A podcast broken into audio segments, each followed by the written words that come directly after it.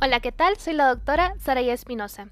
Quiero darles la bienvenida ya que el día de hoy abordaremos los puntos más importantes sobre nuestra masterclass Retinopatía diabética, siendo un tema de relevancia altísima para la presentación de nuestro examen de residencia médica nacional. Asimismo, siendo un tema de suma importancia para el médico de primer nivel de atención, ya que es un motivo de consulta frecuente y sobre todo de referencia a segundo nivel de atención. Como introducción debemos conocer que nos estamos basando por completo en distintas bibliografías, las cuales son primordialmente las guías de práctica clínica nacionales, el manual del CTO, el manual del Dr. Prieto, algunos artículos respaldados por la CDC, oftalmología de Kansky, entre otros cursos revisados. También quiero comentarles que voy a dejar varias imágenes en el Drive en donde ustedes van a poder accesar a ellas para poder tener una muchísimo mejor comprensión del tema. Este drive estará completamente abierto a quien sea que escuche este capítulo. Voy a dejar el link en la parte de la descripción del capítulo justo por debajo de la bienvenida. Sin más por el momento, comenzamos.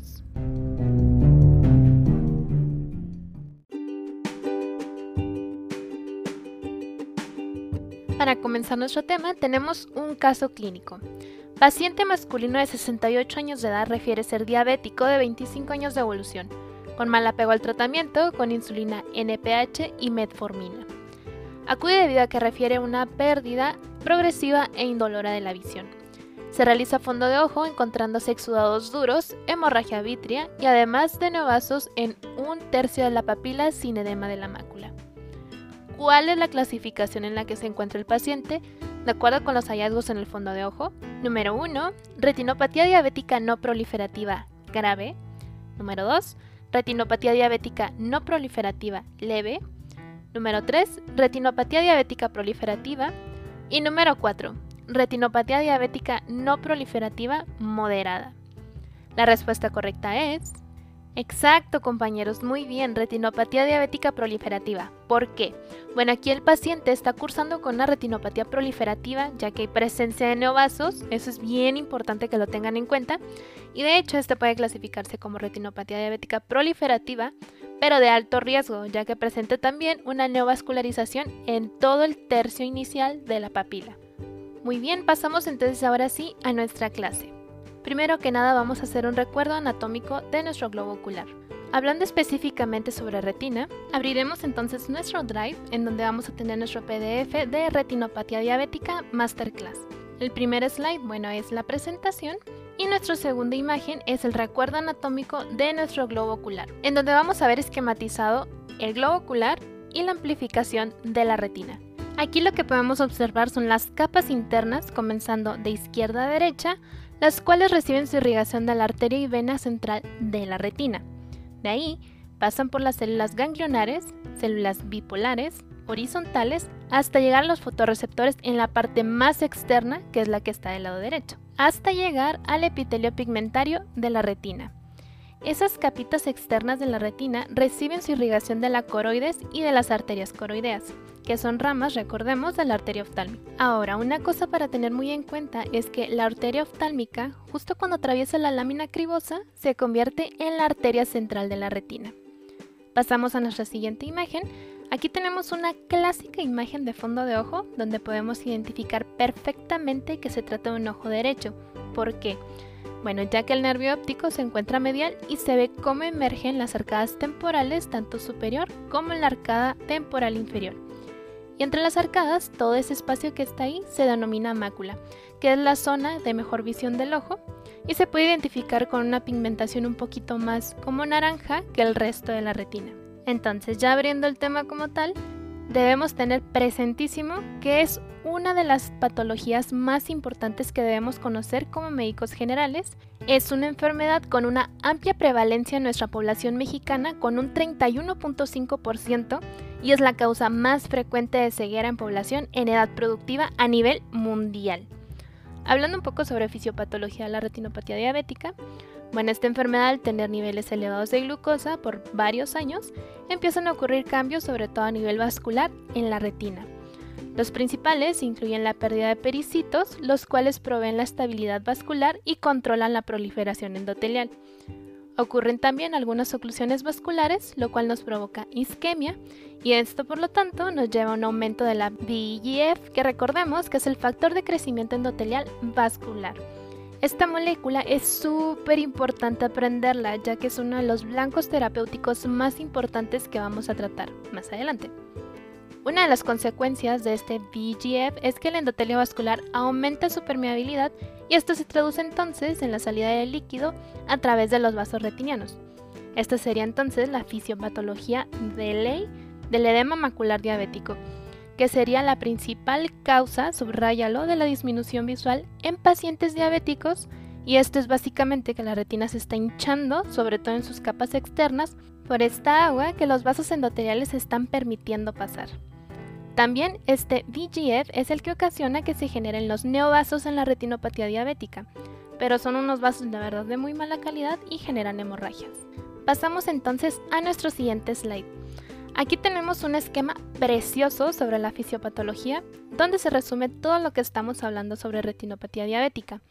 A la izquierda tenemos una retina normal con vasos sanos y a la derecha tenemos una retina enferma por diabetes.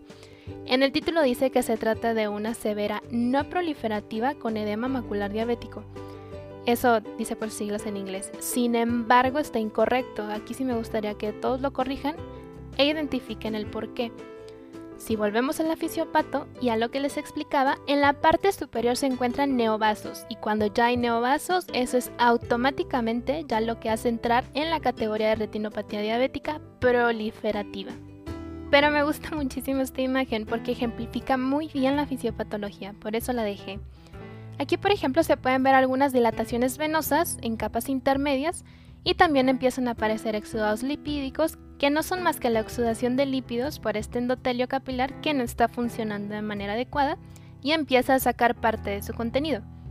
También encontramos algunos espacios blancos llenos de agua, esto corresponde al edema macular, que se puede ubicar en quistes, sobre todo en la capa flexiforme externa, o también a veces lo podemos encontrar subretinianos. Pasamos a nuestro siguiente slide. En esta imagen, sobre todo del lado izquierdo, podemos encontrar una retina normal. En la parte superior está el fondo de ojo. En la parte de abajo tenemos una imagen de un estudio que se llama OCT, por sus siglas, Recuerden también que lo vimos en el capítulo de vitro y retina, ¿no? Bueno, este OCT corresponde a la tomografía de coherencia óptica. Este estudio nos permite hacer cortes de la retina con resolución de hasta 5 micras y se pueden identificar casi como si fuera un corte histológico las partes de la retina y sus alteraciones. Por lo tanto, es el estudio de elección para diagnosticar edema macular diabético en etapas iniciales. Subráyalo y tatúatelo así tal cual. Ahora, si está muy avanzado el edema macular diabético, este ya se puede ver perfectamente en la revisión de fondo de ojo sin tener que realizar el estudio. En la imagen de la derecha podemos encontrar un fondo de ojo pero de una retinopatía diabética severa. El puntillo rojizo que se observa corresponde a los microneurismas, son abundantes, y algunos exudados lipídicos. En la imagen del OCT podemos observar algunos quistes del líquido que corresponden al edema macular y los podemos observar como espacios negros. Es importante también mencionarles aquí que el edema macular diabético y la retinopatía diabética frecuentemente vienen acompañadas, pero no necesariamente siempre están juntas. O sea, puedes tener cualquier grado de retinopatía diabética sin tener necesariamente ningún grado de edema macular. Pasamos ahora a nuestro siguiente slide que corresponde a la clasificación. Esta es la clasificación clásica de la retinopatía diabética. Hasta donde me han comentado, no me han dicho que pregunten clasificaciones en el ENAR, pero no está de más hablar un poco sobre ella como conocimiento general que no nos viene nada mal a nadie. Y bueno, lo más importante es comprender en esta tabla que hay dos grandes grupos a clasificar. El de retinopatía diabética no proliferativa, que se refiere a que es una enfermedad que no ha llegado a formar neovascularización, y cuando ya rompe esa barrera y forma neovasos es cuando ya empiezan los problemas reales porque ya es una retinopatía diabética proliferativa.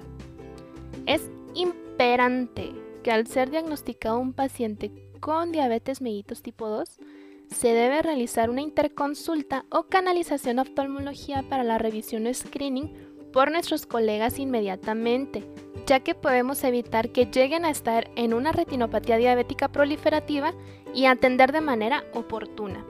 Recordemos que este paciente podría ser nuestro papá, nuestra mamá, nuestro hermano, hermana, tío, abuelito, abuelita. Por eso, la importancia de la sensibilización a nuestro gremio de tener esta buena praxis. Entonces, cuando te hacen la pregunta de en qué momento es necesario realizar el screening oftalmológico a nuestros pacientes con diabetes mellitus tipo 2, es al diagnóstico de esta patología de base, ya que muchas personas tienen la mala creencia de que deben de ir con su especialista oftalmólogo hasta que se están, no sé, dializando o que están viendo borroso o cuando empiezan con tratamiento de insulina. Y ahora, en el caso de nuestros pacientes diagnosticados con diabetes mellitus tipo 1, a los 5 años del diagnóstico es cuando se les envía con su oftalmólogo. A modo de reflexión, debemos tener esto muy muy en cuenta y se los digo muy seria, ya que de no tener esta buena práctica clínica, podemos estar condenando a nuestros pacientes, familiares o conocidos a la ceguera.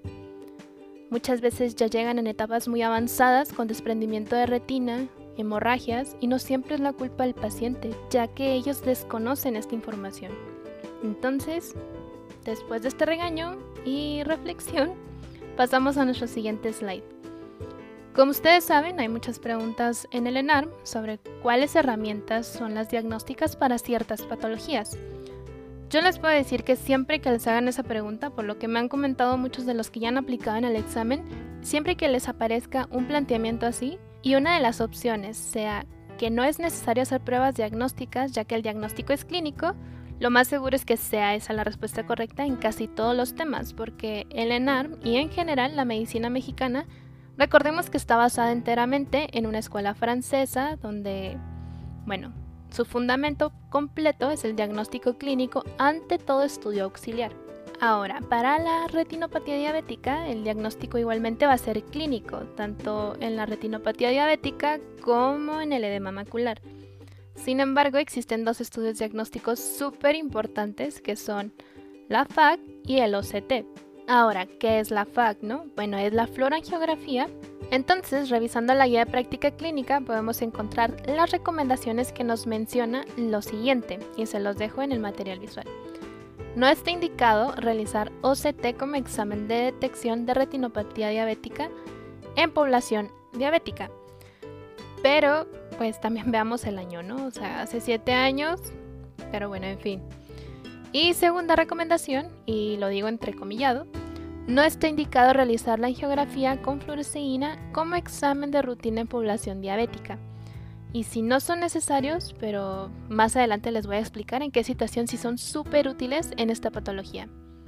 Pasamos a nuestro siguiente slide. Ahora vamos a hablar sobre uno de los estudios más importantes sobre la evaluación de la retinopatía diabética, que es la fluorangiografía de retina. Este estudio lo que se hace es inyectar fluoresceína sódica por la vena e inmediatamente se empiezan a tomar fotos del fondo de ojo cuando llega la fluoresceína por la circulación hasta la arteria central de la retina y después por la vena central de la retina. Esta fluoresceína tiene la propiedad llamada luminiscencia. Entonces lo que pasa es que tú la excitas con una longitud de onda azul y esta fluoresceína va a emitir una luz en la longitud de onda diferente que sería verde amarillenta.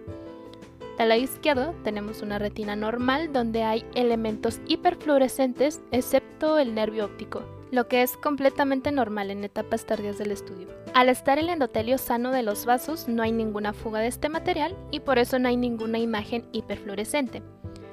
De lo contrario, en la otra imagen tenemos una retina enferma por retinopatía diabética proliferativa, donde se puede ver cómo hay zonas hiperfluorescentes por los neovasos, también hay zonas que se ven negras, que son las zonas isquémicas pero aquí por oclusiones, y también tenemos edema macular que se ve como un patrón moteado alrededor de la fobia. No es necesario que aprendamos a interpretar a este nivel este estudio, pero lo que sí es importante es que sepamos que en verdad la utilidad del estudio es muy alta. Ahora, ¿cuándo está indicado realizar este estudio, no? Es ideal solicitarlo cuando te queda la duda si el paciente tiene neovascularización o no, ya que no es tan sencillo detectarlo clínicamente sobre todo cuando está justo en ese límite entre la retinopatía diabética severa y la retinopatía diabética proliferativa. ahí es cuando lo puedes solicitar. Y esto es importante porque aquí vamos a determinar si se le da láser al paciente más adelante como tratamiento o no. Por eso es importante determinar si está proliferativo o no. Sin embargo, para fines de NARM, recordemos que les gusta que pongamos que todo se diagnostica clínicamente. Y cosa que sí es muy cierta en la mayoría de los casos, pero la idea es no llegar a la proliferación y atenderlo aún cuando están dentro de las primeras clasificaciones. También es importante para el seguimiento de los pacientes, ya que una vez que le das láser necesitas ver si continúan generando neovascularización. Otra cosa importante es que este estudio no está contraindicado en paciente con insuficiencia renal o que esté en diálisis, lo que es frecuente en este tipo de pacientes y pues comparte la misma fisiopatología y daño renal y daño en la retina, que es un daño microvascular. Entonces, las indicaciones para realizarlo es duda diagnóstica de neovascularización y seguimiento postterapéutico. Pasemos a nuestro siguiente slide. Este es el OCT de retina del que ya habíamos hablado previamente en la tomografía de coherencia óptica. Aclaro que no es un estudio de diagnóstico de retinopatía diabética en ninguna circunstancia. Su única aplicación en este tema en específico es en la sospecha de edema macular en sus estadios iniciales, ya que no son apreciables en la exploración de fondo de ojo. Subrayanlo. En tu postito amarillo fluorescente vas a poner, recuerda que el edema macular es la principal causa de disminución visual en pacientes con diabetes mellitus. Entonces, pacientes con diabetes mellitus que refieren disminución de la visión sin aparente daño a la exploración de fondo de ojo, siempre es bueno realizarles el OCT Pasamos a nuestra siguiente slide. Aquí continuamos con la clasificación. Muy bien, nuestra primera clasificación de la retinopatía diabética no proliferativa, recordemos que es leve, donde apenas podemos apreciar algunos microneurismas en la cara temporal inferior, que son más evidentes sobre todo en la imagen de la angiografía, como puntitos brillantes, y vuelvo a recalcar que la florangiografía en este caso es solamente con fines académicos ya que es un estadio donde no es necesario solicitarlo, pero es más que nada para que nos vayamos entrenando y poder diferenciar los estadios y los microneurismas que se encuentren. Siguiente slide. Aquí tenemos una retinopatía diabética no proliferativa moderada. En este caso se ven muchos más microneurismas que en la etapa pasada y también presencia de algunos exudados duros, que son los exudados amarillentos por exudación de lípidos. También es más evidente en la geografía estos datos. Siguiente slide. Aquí les estoy mostrando una retinopatía diabética no proliferativa severa, que se refiere a la presencia de 20 o más microneurismas, la presencia de dilataciones venosas en más de dos cuadrantes y exudados duros. Justo en esta etapa es donde más te sirve una florangiografía, ya que puede estar presente vasos, que no alcanzas a ver a la exploración de fondo de ojo. Pero como podemos ver en la florangiografía del lado derecho, aún no hay ninguna neovascularización. Pasamos a nuestro siguiente slide. Ahora sí, es una etapa de la retinopatía diabética proliferativa. Aquí hay presencia de neovasos, hemorragia vítrea o hemorragia preretiniana, que es lo que define por fin a esta etapa. Frecuentemente se encuentran asociadas. En esta imagen también podemos ver la neovascularización, sobre todo en la cara temporal superior y en el nervio óptico que se pueden apreciar clínicamente, pero se hacen mucho más evidentes en el estudio de la florangiografía, como se puede ver en el lado derecho. Pasamos a nuestro siguiente slide y aquí les quiero recalcar que esta serie de imágenes es muy importante que las tengan y se las quise poner porque esta es la historia natural de la enfermedad. Empiezan con neovascularización y posteriormente, ¿qué es lo que pasa? Bueno, esos neovasos, como son muy frágiles, se llegan a romper. Cuando se rompen, hay sangrados como podemos ver en la imagen de arriba a la izquierda. Estos sangrados empiezan a disminuir la visión y si se dejan ahí mucho tiempo y no se da ningún tratamiento ni se para la enfermedad, este se acumula, se empiezan a formar más neovasos y se empiezan a formar cicatrizaciones y tracciones, que es como se les llama, como podemos ver en la imagen inferior izquierda. Estas cicatrizaciones se van contrayendo y eventualmente se llega a un desprendimiento de retina que denominamos traccional. Como se puede ver en la imagen de la derecha, que es una imagen de la florangiografía, existen varios tipos de desprendimiento de retina. el que más comúnmente conocen todos es el regmatógeno por agujeros. También hay desprendimiento de retina seroso, como en la enfermedad de retinopatía serosa central o en enfermedades inflamatorias. Pero este tipo de desprendimiento de retina que hacen los diabéticos se llama traccional, subráyalo. Ahora, vamos a hablar del tratamiento. Se lo resumí lo más sencillo que pude. Si estamos en una etapa no proliferativa, lo ideal de entrada es el control metabólico. Este creo que todos lo tenemos clarísimo. Y también el seguimiento oftalmológico. Recordemos que un paciente bien controlado no tiene por qué progresar a las siguientes etapas y no solo se refiere a controlar los niveles de glucosa, sino también de las patologías de base, como cuáles hipertensión arterial sistémica, dislipidemias. Todo esto es fundamental para que no avance la retinopatía diabética. En el momento en que la enfermedad ya avanza en la etapa proliferativa, el tratamiento a instaurar es la panfotocoagulación retiniana, la cual voy a explicar un poquito más adelante. En caso de llegar ya a un desprendimiento de retina traccional, es importante realizar ya un tratamiento quirúrgico que se denomina vitrectomía, la cual libera estas tracciones y pega la retina de manera adecuada. El edema macular, como bien lo podemos encontrar en una etapa no proliferativa o proliferativa o en el desprendimiento de retina, y en cuanto se presente, sin importar la etapa, el tratamiento son los antiangiogénicos, que son inyecciones intravítreas que también voy a explicar un poquito más adelante a detalle. Pasamos a nuestro siguiente slide. Otros puntos clave a abordar sobre nuestra guía de práctica clínica nacional son las recomendaciones que nos hace y que nos pueden confundir un poco ya que va en contra totalmente del tratamiento que les acabo de mencionar. Pero bueno, la explicación de esto es que el primer punto dice que se puede dar panfotocoagulación retiniana en pacientes con diabetes mellitus tipo 2 con retinopatía diabética no proliferativa pero severa. Ese punto yo les acabo de mencionar que hasta la proliferativa es cuando se va a dar la panfotocoagulación. Y bueno, la explicación más simple es que dieron esta recomendación sobre todo para países de tercer mundo, ya que es súper común y la verdad, nieguenmelo, que están mal controlados los pacientes y bueno, los pacientes que están en una etapa severa seguramente no se van a controlar y van a avanzar en pocos meses a proliferativa.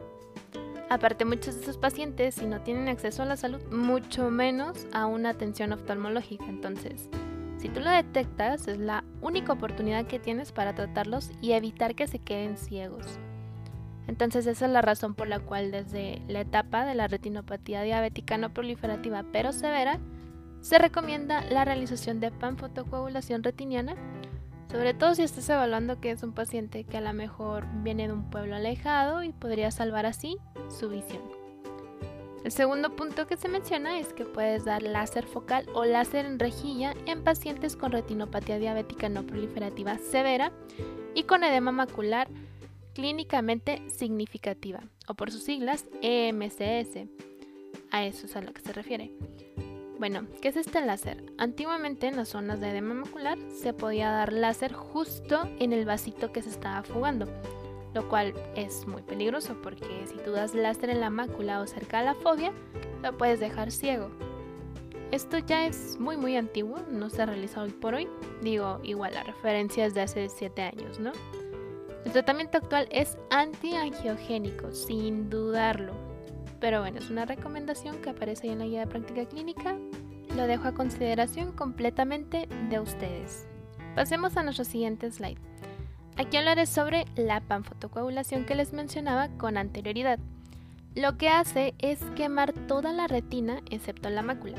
Esto con el fin de disminuir los requerimientos metabólicos de oxígeno de toda la retina, excepto la zona más importante, que es la que tiene mejor visión, y es la mácula.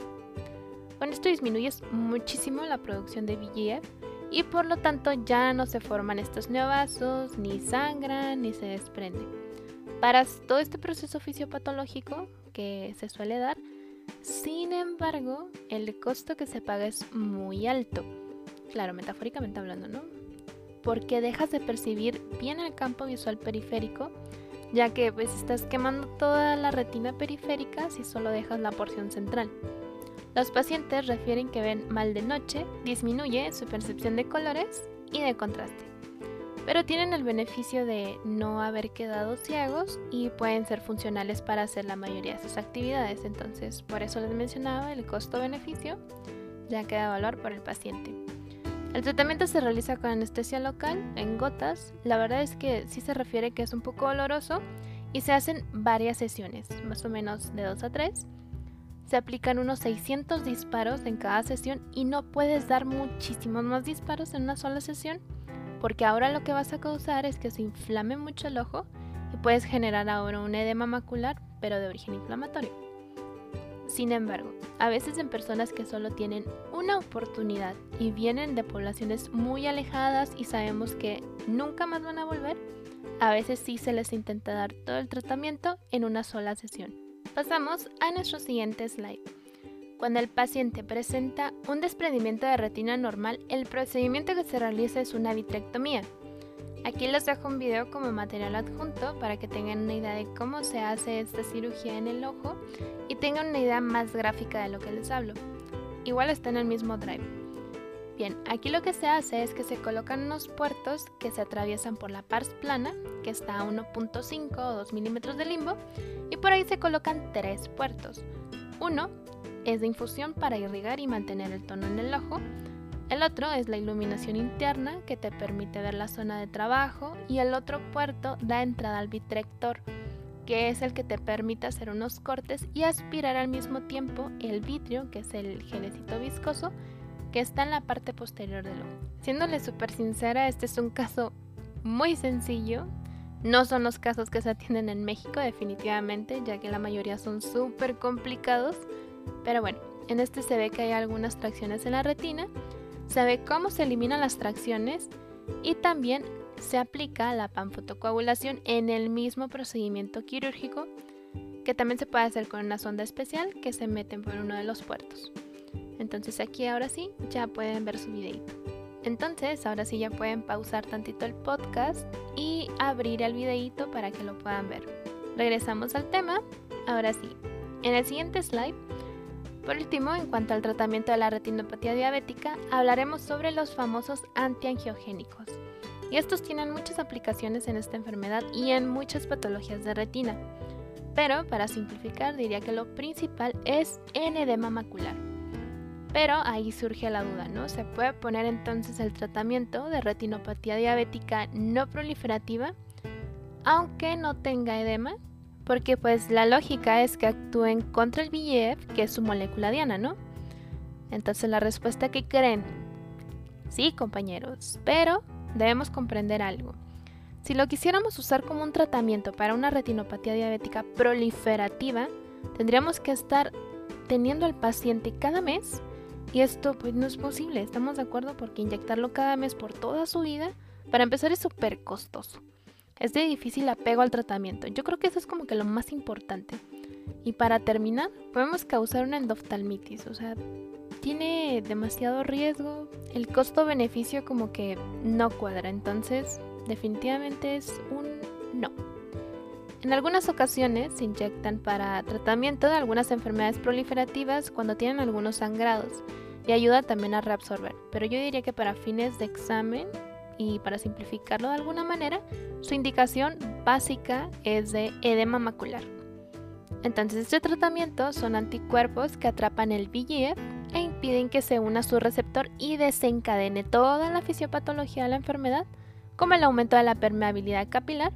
Ahora, el primero en desarrollarse fue el bevacizumab, que es un anticuerpo monoclonal que se usaba en cáncer de colon sobre todo, sin embargo, se aplicó oftalmológicamente por muchísimos años con excelentes resultados y mejor aún, es bastante barato. Pero pues ya saben, como toda cosa buena, llegó el lado oscuro de la historia y hace aproximadamente unos dos años, tres, que lo prohibieron. Aquí el uso en México pues está completamente vetado para fines oftalmológicos con el pretexto de que no estaba diseñado específicamente para uso oftálmico, aunque se haya usado ya por 10 años sin ningún problema. Y en realidad el trasfondo de este es que seguramente tiene cierta influencia en la industria farmacéutica que quieren vender nuevas variedades de esta molécula.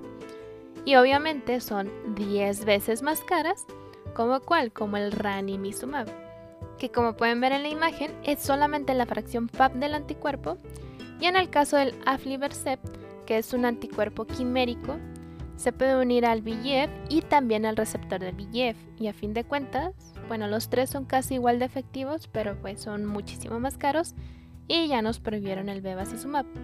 Solamente que tengan todo esto en mente y conozcan que hay tres variedades de estos antiangiogénicos que se inyectan de manera intravítrea, como se muestra en la imagen que está arriba a la derecha. Pasemos entonces a nuestro siguiente slide. En esta imagen tenemos un claro ejemplo de una retinopatía diabética moderada con un edema macular que se puede ver sobre todo por los exudados duros importantes que están alrededor de la mácula, si lo pueden notar, que nos hablan de que el endotelio vascular no está funcionando adecuadamente y están filtrando lípidos y líquido. Y podemos ver cómo en el OCT hay bastante líquido en forma de quistes que nos hablan entonces de edema exactamente y también líquido subretiniano. Pasamos a nuestro siguiente slide. Ahora vamos a hablar sobre retinopatía hipertensiva, que es básicamente una descripción de los cambios que va teniendo un paciente hipertenso, ya sea de cambios crónicos o cambios en agudo por alguna crisis hipertensiva pero no hay algún tratamiento oftalmológico como tal. El tratamiento es completamente el control de la hipertensión. Sin embargo, este tema puede ser muy preguntable porque tiene varios hallazgos clínicos que son bastante famosos. La fisiopatología es que comienza a haber vasoconstricciones generalizadas. En fases iniciales pueden encontrarse los llamados hilos de cobre, que son una fibrosis y hialinización de la arteria, solamente en la periferia. Si este proceso continúa, se va entonces engrosando más y más y alinizando más hasta que se cubre completamente y ya se va a ver ahora más como un hilo de plata, que es otro dato clínico súper importante. En casos de emergencias hipertensivas, que es con daño a órgano blanco, como podemos recordar, con las cifras tensionales teniendo la sistólica mayor a 180 y la diastólica mayor a 110, es cuando se puede presentar con papiledema y estrella macular. Pasamos a nuestro siguiente slide. Aquí tenemos la clasificación más común de retinopatía hipertensiva que lo divide sobre todo en cuatro grados. Sin embargo, existen diversas clasificaciones, pero desde mi punto de vista no tiene tanta importancia que a este nivel lo mencionemos, ni lo memoricemos, pero sí que lo conozcamos y sepamos buscarlo en caso de necesitarlo. El grado más avanzado, que es el grado 4, se ve sobre todo cuando hay una crisis hipertensiva y es cuando se puede ver la estrella macular o el papiledema. Lo demás ya son alteraciones que se van teniendo conforme más va pasando el tiempo y en un paciente poco controlado hipertensión arterial. Pasamos a nuestro otro slide. Aquí tenemos una imagen que se puede apreciar un hilo de plata con hialinización casi completa que cuando ya no se ve circulación sanguínea se le llama vasos hexanos.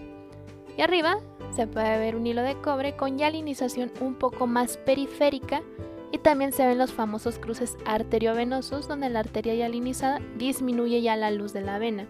Pasamos a nuestro siguiente slide. Aquí tenemos una imagen de los hallazgos que puede tenerse en agudo en emergencias hipertensivas donde hay hemorragias en papila, papiledema y la famosa estrella macular con exudados. Esta sí es una imagen más clásica que todo médico general debe conocer y que es más común que llegue un paciente así y podamos verlo con el oftalmoscopio, ayudando a determinar la gravedad entonces del cuadro.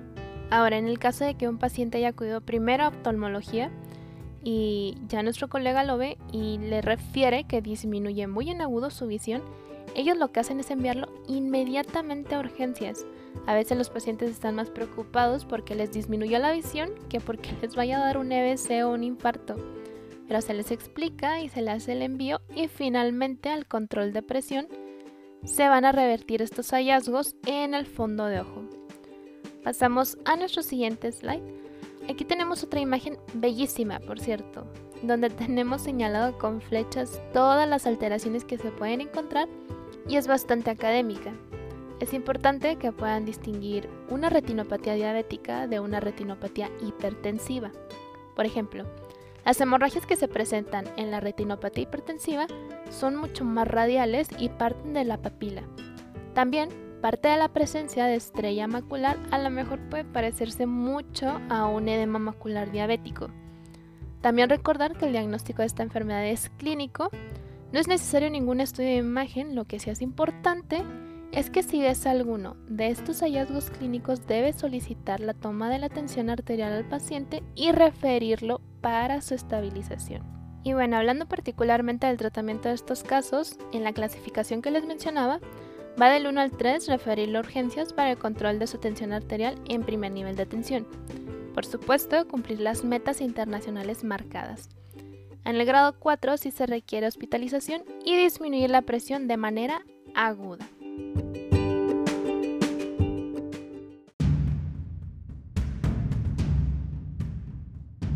Pasamos a una pregunta muy breve en donde ustedes me van a señalar cuál de los siguientes no es característico de la retinopatía proliferativa. Número 1, más de 20 hemorragias retinianas en cada cuadrante. Número 2, hemorragia. Número 3, vitrea. O número 4, neovasos. La respuesta correcta es... Exacto, compañeros, muy bien. Más de 20 hemorragias retinianas en cada cuadrante. Y esto es porque la retinopatía diabética proliferativa se define, recordémoslo, clásicamente por la presencia de neovasos, hemorragia vítrea o hemorragia subhialoidea. Recordemos que la presencia de más de 20 hemorragias retinianas en cada cuadrante en ausencia de los criterios anteriores va a ser característico definitorio a la retinopatía no proliferativa grave.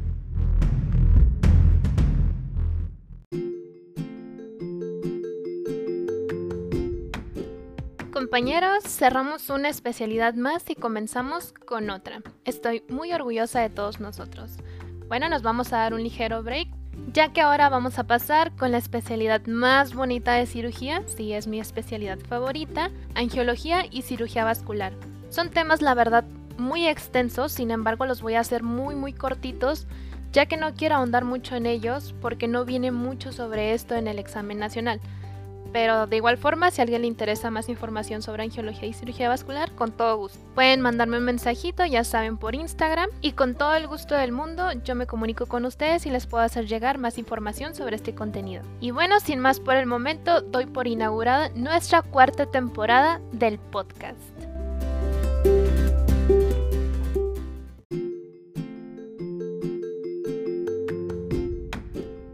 Con esto daríamos por terminada nuestra revisión del tema. Espero te sea de mucha ayuda. Recuerda que donde quiera que se ama el arte de la medicina, se ama también a la humanidad. Platón.